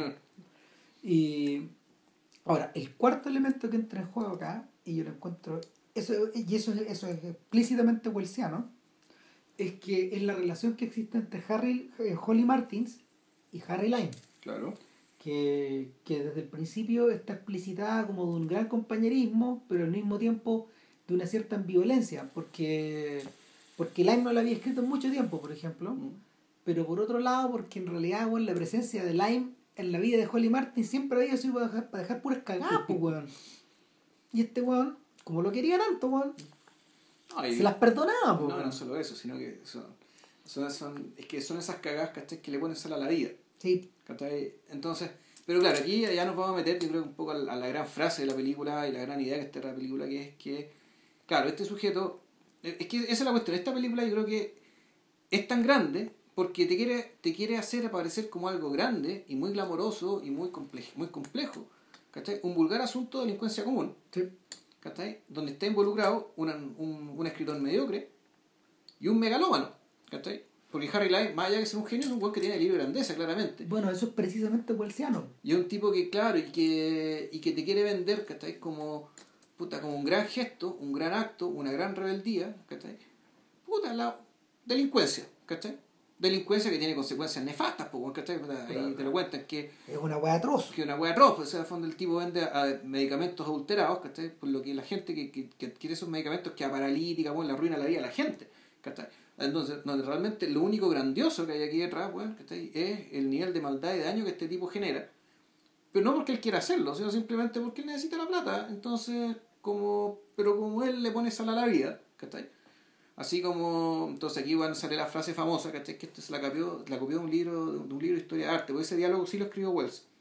¿cachai? O lo improvisó, de hecho, un poco para cerrar para cerrar el diálogo cuando, eh, cuando Holly Martins le, le, enrostra, weón, weón, estáis, dañando a gente ¿cachai? por ganar un poco más de plata. weón". No, Entonces tú dice, mira, de tu moral mediocre burguesa, weón, te voy a decir lo siguiente. Puta. Puta, durante 30 años, weón, lo- Italia se desangraba, weón, pues estáis bajo el régimen de los Borges con asesinatos, veneno, weón, ¿cachai? qué sé yo, estaba el caos total.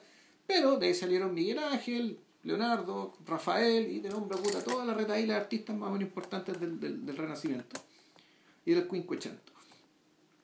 En cambio, Suiza ha sido un país, ha sido un país puta, particularmente pacífico, estable y razonable En busca de la hermandad, weón. durante siglos, ¿cachai? Y que han generado el pájaro cucú, El reloj cuco. eh, pero el reloj cucú. Puta. Entonces, claro, y eso, por lo tanto, es, la declaración de principios de un Harry Lime, ¿cachai? Y, y es un poco lo que explica por qué Holly Martin se, ra- se siente rabia por él, porque en el fondo él como escritor que es, ¿cachai? Puta, estas grandes cagadas que le deja, eh, han sido la sal de su vida. Claro, o sea, el, y, y ahí de inmediato tú piensas en la relación que Charles Foster Kane tiene con Jet Leland, su mejor amigo. Sí, no, Leland Archer creo que No. Jet Leland. Ya, Sí, el apellido es es Leland, ya. Y, y, y claro, eh, no es casual que el protagonista sea Joseph Cotten, intérprete de Jet Leland Claro. en Citizen Kane, y su contraparte, o su otro yo en el fondo, sea Orson Welles, Harry Lime, Charles Foster Kane, Claro. Citizen Kane. El- la relación que eh, la relación entre Leland y Kane es muy profunda en la película y también se también se mm, ¿cómo se llama? Eh, eh, En, en- en Ciudadano Kane lo que ocurre es que se, se deshace el día en que Leland es incapaz de escribir una crítica de teatro eh, negativa en torno a la esposa de Kane. Entonces Kane, en, en, en su en su papel de megalómano, en su papel como de hombre de prensa, en su papel, weón, de que decir, de que, de que en el fondo, weón, puta, si eres hombre de prensa, weón, también hay que decir la verdad a veces, weón. Eh, El weón se sienta y escribe la, la escribe la crítica y la firma por, la firma por Lila. La escribe completa y la firma por Lila. También lo conocía que podía imitar el estilo de Lila. Bueno, eso Stalin después lo hizo también. sí. Pues Stalin hizo críticas de Chostakovich, creo que fue. Ah. De Dora Chostakovich, no sé si la firmó él. No, no pero- estaba firmada pero él la escribía. O sea, Ah. hay, hay, rumo- hay rumores, digamos, dice el mito que hubo críticas que nadie se reía y, la, y el Teller mismo se sentó y escribió la weá. Corten el huevo. Y ya, y listo, y se acabó y se publica, obvio. Ah, y el entonces Pero ojo, y, pero hay un punto. Efectivamente, en la, la historia, una, un- una de las muchas líneas ¿cachai? que tiene Citizen Kane es efectivamente este bromas, o más, más dicho, esta, esta hermandad que se quiebra, ¿cachai? Por, bueno, por la vida, por la megalomanía, por la estupidez, ¿cachai? Por, la- por la obsesión, por, por la enfermedad que uno tenía y que el otro no. ¿cachai? En el caso de esta otra película, efectivamente, la hermandad, eh, ahí pareciera ser que la cosa es al revés. Que los tipos empiezan a parecerse, empiezan a confundirse. Porque si bien están enfrentados, ¿cachai? Puta, uno tiene que uno, uno tiene- que recurrir a la traición para detener al otro, Exacto. por una parte, o sea, tiene que hacer cosas que antes no habría hecho, y dos, y ahí está muy importante, el personaje femenino, el personaje femenino los, con- los confunde con- permanentemente. Harry. A Holly, a Holly empieza a decir Harry, Harry. sí. Y antes lo han confundido. Sí, antes lo han confundido él. Él se ha confundido Mm. con él mismo, con Harry Lime. Entonces, eh, son, son dos caras de la misma moneda. pues, Un weón que novela y el otro weón que ejecuta las la, las barrabasadas de, de la historia. Claro, pues, pero ambos, y eso, y eso, yo insisto, ambos desde la mediocridad. Sí. ¿Cachai? Desde, desde, desde una mediocridad ¿cachai? que la película te la esconde. Ese es, un tema, ese es un tema muy importante para Wells, de hecho. Eh, está presente en Estambul, que es una película que. Journey into Fear, que es una película donde el protagonista, de hecho, es, Scotten también, y, y, y el, el- y Wells aparece disfrazado como, como uno de los malos de la historia. Eh, no la dirige Wells, pero él escribió el guion, están las huellas por todos lados. Eh, eh, también está presente la dama de Shanghái Ya. y, y sobre todo está presente en Mr. Arcadine, que, que es un Kane de mierda, es un Kane de juguete. Un Kane Champ. Sí, entonces el- la presencia de la mediocridad es importante en la, en la obra de Wells. O sea, uno puede decir más que un tema, o más bien una sospecha de sí mismo. O sea, de una persona que ha sido tan laureada, tan homenajeada, tan. eh, tan valorada, ¿cachai? Desde tan joven, ¿cachai? Que es un tipo que uno podría inferir, ¿cachai? Que en el fondo hay una sospecha Sí. respecto de sí mismo. O sea, respecto a puta, puta, puta, todo el mundo cree que soy un genio, ¿cachai? Por haber hecho esto, esto, esto, esto. Y puta, ¿qué pasa si en verdad no lo soy? Eh. o, cuán, o cuán lejos estoy yo de, un, de, un, o, o de, un, de una persona, entre comillas, normal o de un mediocre megalómano. Claro, el, eh, eso se vuelve a repetir en Otelo, cuando, cuando en el fondo, claro, ahí tú lo veis en escena. Ahora ahí está, ahí está, ahí está la dualidad también expresada por, el personaje de Yago y Otelo. Eh, vuelve a aparecer en la relación que el príncipe Hal tiene con, con Falstaff. Mm. Y, No, claro, que Falstaff es, Falstaff es pura fachada. Sí, ¿cachai? Sí. Entonces, pero el, el tema es que Falstaff, al revés, eh, su fachada es tan entretenida ¿cachai? que no, no, no puede, de- no, puede, no puede de- deshacerse. Ya es tan entretenido sostener esa no, es que fachada. es la cagada, porque Sí. su fachada es más entretenida que la vida, Sí, que la vida en sí. sí. Y por eso una fachada que tanta gente ayuda a sostener, ¿cachai? Porque en el fondo esto, esto es una...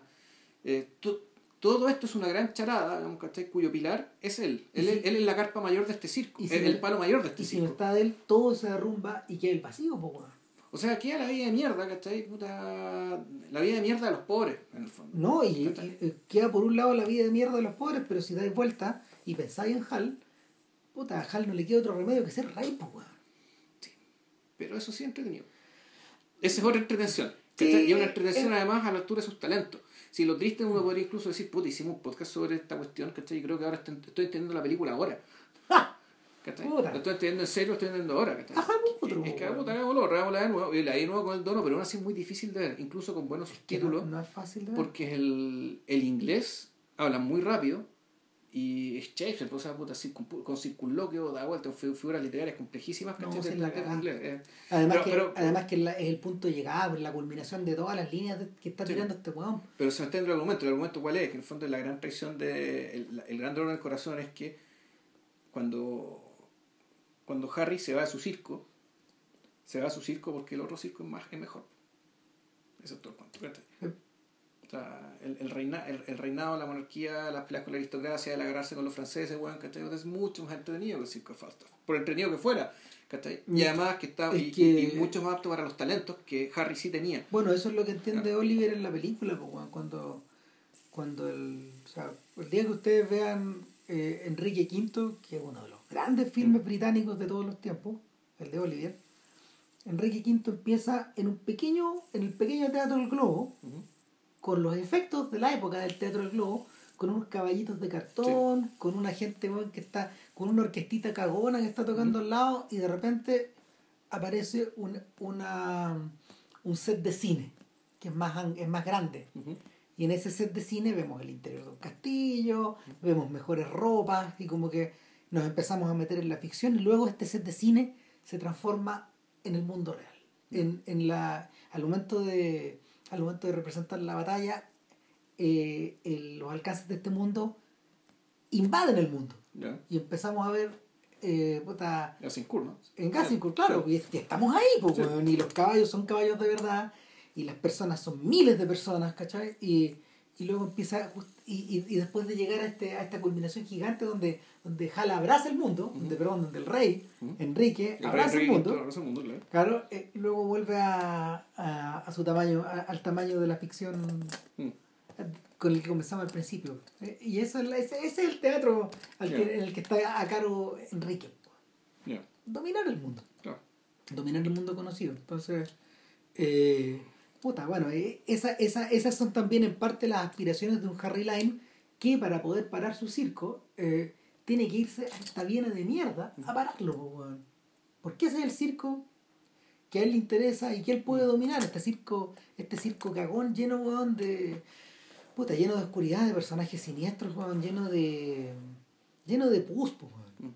Lleno de Billy, lleno de maldad. Y eh, eh, es, un, es, un, es un espacio que es tan abominable, de hecho, que eh, la película nunca se digna a mostrar el tráfico, nunca se... No, y, y cuando, llega, cuando Trevor Howard lleva a Holly Martins al hospital... no, no te muestran los niños, pues, no. los niños están con un fiombo y, y él, él, es algo que es indecible y que no se puede... Que, que es mostrable y que claro, y la, la pega la tiene que hacer Joseph Cotten con su cara. Claro, entonces, pero, pero la, lo, lo, que ten, lo que tienes alrededor en el fondo son los rastrojos de este circo. ¿Cachai? Claro, pero, y, y, pero vemos la idea, el circo es un circo puta, básicamente donde campea la estupidez, sí. campea la mediocridad de Cotten, campea la, la, la, la, megalomanía y la estupidez de Harry Lime, campea la misma estupidez de la del personaje femenino. ¿Cachai? La tos, ¿Sabes qué más que la estupidez? La tosudez y la porfía. No, sí, pero, pero es que no, esa para mí es estupidez, digamos, ¿cachai? Porque alguien capaz de hacer algo así, ¿cachai? ¿qué, ¿Qué te puede hacer a ti? Te puede matar. Te puede, no, lo peor, te puede vender, te puede hacer cualquier cosa. Entonces, entonces bueno, y ella sabe, bueno. Ella lo sabe, ¿cachai? Entonces, por eso te digo, digamos, es una... Bueno, algún otro tú estupidez. El tema es que, dentro de toda esta estupidez, el único personaje que uno podría decir que se salva es precisamente el personaje Howard. Sí, po. Es el personaje que, que entiende el mundo, se comporta como tiene que comportarse, y no hace tontera y hace su pega y la hace bien y al punto y eso no me y fíjate que me, cuando vi que en la novela o en el guion originalmente el narrador iba a ser Howard el personaje de Howard el capitán entonces ya claro ¿cachai? hay que narrarse porque básicamente es el personaje que, que el personaje que está que dentro de todo está sano está bien y no es estúpido y no está loco y, y y es un personaje con el que uno se podría realmente identificar. El weón que sobrevivió. Eh, no solo sobrevivió, sino que el personaje donde uno, uno más o menos se puede identificar, ¿cachai? Porque todos los otros personajes son, eh, son personajes con taras profundas, ¿cachai? Y muchos de ellos derechamente tarados, digamos, de lo, que viene, de lo que viene tara. Bueno, el, es ubicado en ese punto, al final de los años 40, al comienzo de la Guerra Fría, de hecho que esta película, yo creo que por eso esta película Juan tocó esa fibra. Es el instante, el instante en que la, la, la diplomacia se empieza a congelar eh, cuando los despojos, cuando los despojos de guerra, despojos de guerra todavía no han terminado de podrirse. Entonces, estos hueones los que los, los cineastas, y aquí caen, aquí caen todos, digamos, hasta creo que se llama Robert Kreiser, creo que así se llama el el director de foto, yeah. o Kreser, algo así, Kresmer. Maravillosa foto del sujeto. Sí, oh, te pasaste. Claro, yo realmente dije, bueno. El, foto, el fotógrafo de estas tres. Claro, no, claro, la, la, la escena dentro de la, dentro de la, la alcantarilla, bueno, es una cuestión sublime. Sí. O sea, realmente Sí, sublime. sí. Y, y claro, después dije, bueno, ¿canal de cuándo es? Canal es de dos años después. Sí, pero está hecha con otras limitaciones técnicas, está No. hecha de otra forma. ¿no? Claro, no, y aparte que eh, está hecho para que el canal no se vea bonito. No, no se ve artístico. O sea, para que pues, efectivamente puta, la, gente que está dando vuelta en el canal, la, la película de Andrés Bagda, digamos, la que hablamos en podcast hace algún par de años, puta, la weá te la muestran como la ratonera que era. claro. Que era una ratonera. No, esta otra weá, no sé, pues weón, es de un, es de un esplendor de los Borgia, pues weón. Puta, es, es, es- más bien yo, yo, yo lo relacionaría como la... Es como una catedral un día, weón. Es eso, o más bien tiene esta cuestión como. Tiene, tiene este elemento así como de terror gótico, ¿cachai? Del París, del fantasma de la ópera, el jorado de Sí, Notre Dame, sí, de, los misterios de. París. Esta, esta weá tiene, claro, esta weá tiene como la laboriosidad y la y, la- y el esplendor, de puta, de Víctor Hugo, de, de, de, ese, de ese tipo de O cosas. sea, de, un- de un- y ahí está un poco la, la grandeza y la tragedia de esto, ¿cachai? Y, ahí uno podría pensar que en realidad esta película tiene el encanto, ¿cachai? De mostrarte una gran ciudad, eh, desidentificada, eso sí, o sea, que le, le- le restan elementos identitarios.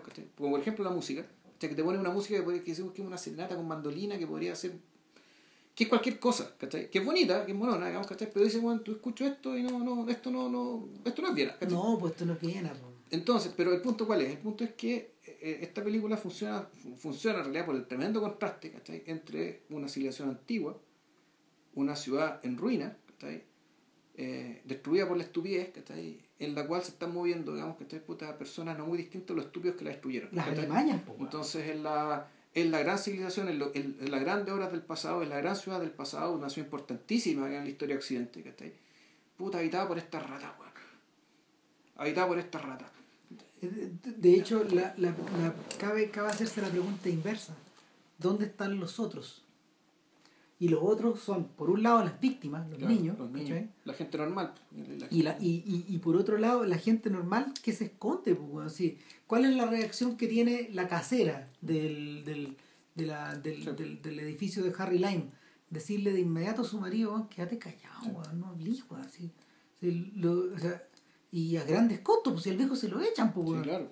Bueno, y ahí efectivamente aquí la película tiene un puente con la primera. ¿cachai? Esto es- pero aquí, claro, aquí, el- aquí no, no importa tanto este papel de los otros. Esto de, de los que no están metidos en esta guerra, los, los que no están metidos en esta rama. No, porque aquí estamos completamente, Estamos absorbidos, sí. estamos completamente absorbidos, pues. Estamos en el laberinto, en el laberinto, estamos en las, estamos en las catacumbas y weón, y en las cloacas de, de Viena.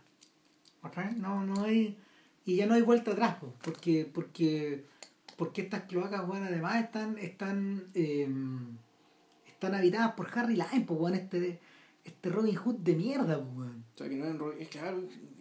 Por eso, de sí, mierda. de mierda, sí, pero bien de mierda. de mierda, pues, weón. Y, y, y donde lo persigue, puta, un escritor de mierda, ¿cachai? Que es un héroe de mierda, ¿cachai? Y que al final se las quiere dar de héroe romántico de mierda y le sale como la mierda, po. Todo. O sea, al punto que, bueno, de hecho, el, esto leí, vale, investigando un poco, Wikipedia, Graham Greene quería darle un final feliz a esta película. Puta, pero al final feliz en el sentido que- Le que- calzaba, pues, weón. O sea, que, el- que en el fondo que, el- que este muñeco tuviera su recompensa en carne, ¿cachai? O por último, que el, que el tipo ya por último, de- después de toda su decepción y toda su gesta heroica para capturar este, a este pato malo, digamos, de su amigo, después de la traición de todo, puta, se quedara con la tipa. Claro. ¿cachai? Y Carol Reed lo mandó al carajo, de hecho se agarraron, se agarraron fuertemente, para eso tuvo una discusión fuerte. Terminó, ter- terminó primando Reed, ¿cachai? Eh, diciendo, no, bueno, cuestión tiene que, tiene que terminar así, ¿cachai? Bueno, y es uno de los grandes finales de la ¿Cachai? historia del cine, pues, weón. Y para que te quede claro que, que todo esto es chanta. Que aquí nadie entiende nada. Eh, Que, eh, para mí ese es el gran sentido este final. Es un final, de hecho, es un... Y, ojo, y Green reconoció.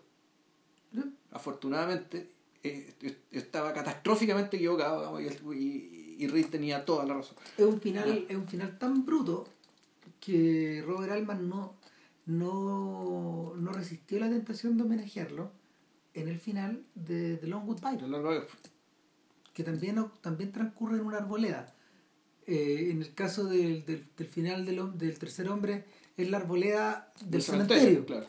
En el caso de The Long Goodbye, es la arboleda que te- en México que te lleva a, A una un- playa. a donde, ¿O no? No, no, a un- al, lugar cagón donde vive Terry, pues, que, que Terry es el, es el amigo del alma de. Mira, pues, Sí. Terry es el amigo del alma de Philip Marlowe. Claro. Y Philip, weón, es el weón que ha estado tratando de pillar a Terry toda la película, weón. Y, y Terry se la arranca, se la arranca, se la arranca, weón. Y, y, Terry, y, y Terry a su vez también es un malo de pacotilla, Sí. es un traidor concha de tu madre. Un cobarde, Sí. es un weón que es un weón, ¿cómo se llama? Que, que ha asesinado a personas por la espalda. Y, Claro. y, y- Pero ahí la diferencia es que Marlowe, Marlowe no. Marlowe en realidad es un hombre de verdad, con la espina derecha, ¿cachai? En un mundo de mierda. Exacto. En, un mundo- en una ciudad de pacotilla. Es Sí. una realidad de pacotilla. Pero Mm. es curioso, es curioso la forma en que esas dos películas también están Mm. emparentadas. Pero eso, eso ocurre porque, o sea, eh, Alman, es, Alman es bastante hábil como para como para no pisar la misma como para no pisar las mismas huellas y en el fondo lo que no hace es, es presentar yo no sé en el libro pero lo que lo que no hace el Marlowe del, de, de, de Altman es que no los presenta como dos caras de, un- de una dos caras de una moneda No. Ahí- aquí no hay hermandad O sea, originalmente la había, ¿cachai? Sí. Pero nosotros sabemos, sabemos que no. Que no Pues ya no queda nada, Que no, hay. no queda no, nada. no, no puede ser. O sea, el Marlowe, Marlowe sigue, Marlowe, eh, sigue su investigación un poco por la inercia en algún momento. No, y porque supera, pues, Claro. es lo que sabe hacer, es lo que es.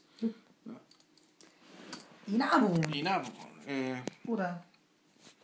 Eh, ¿Para qué, les, di- para qué les decimos que vean el, el tercer hombre? Eh, de, de- en general, está- en general cuando se hace la lista de los clásicos del cine está guata, ¿cachai? sí, siempre, está siempre el top 20, ah, no sé top 10, pero al menos por top 20 creo que está.